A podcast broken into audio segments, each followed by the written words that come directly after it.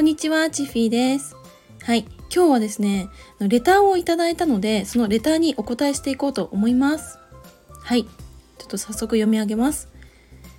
初めてレターを送ります。好きな邦楽アーティスト、曲名などはいますか？どんな歌が心に残っていますか？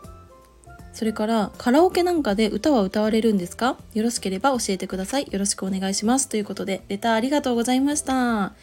はい。えっと、まあ、早速お答えしていこうと思うんですけれども、私が好きな邦楽アーティスト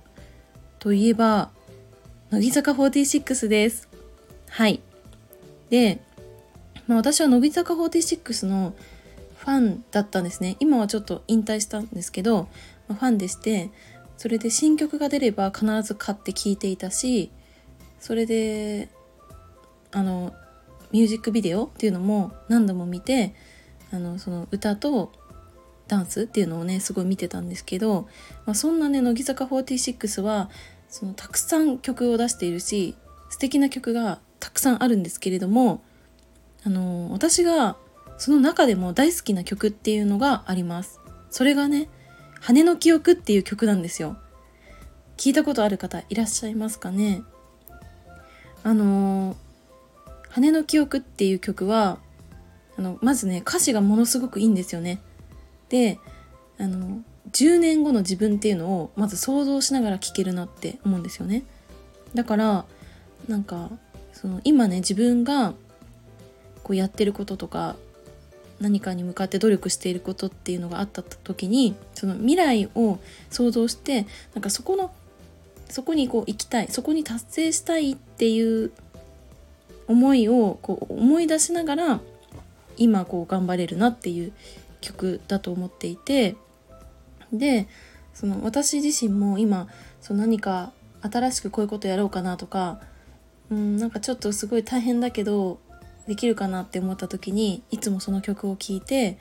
あの自分自身をね奮い立たせてるなっていうところはあります。はい。実はね私あの去年のクリスマスイブかクリスマスかどっちか忘れちゃったんですけど何を迷ったのかね。あのその羽の記憶を歌った自分の音声をね上げてしまったんですよ。これなんか地味にこう上げちゃったんですけど、まあ、それほど私は結構日常的にその歌を口ずさんだりしてますね。はい。それほど私が大好きな曲です。はい。で次。に、えーと、カラオケで歌を歌うんですかっていうことでカラオケで歌はめちゃくちゃ歌いますはい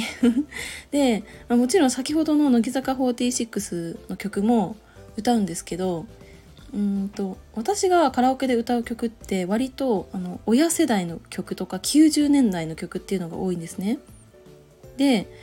まあ、中でも何を歌ってるかなって考えた時に松任谷由実さんの曲を歌うことがめちゃくちゃ多いです。はい。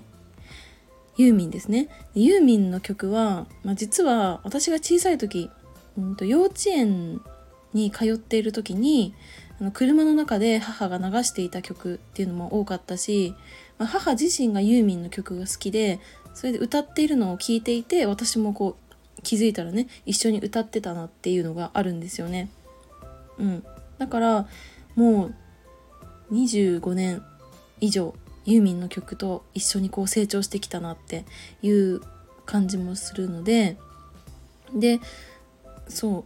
ううんとまあねさすがに中学生高校生の時に友達とカラオケに行ってユーミンの曲を歌うっていうことはなかったんですよ。さすがになんか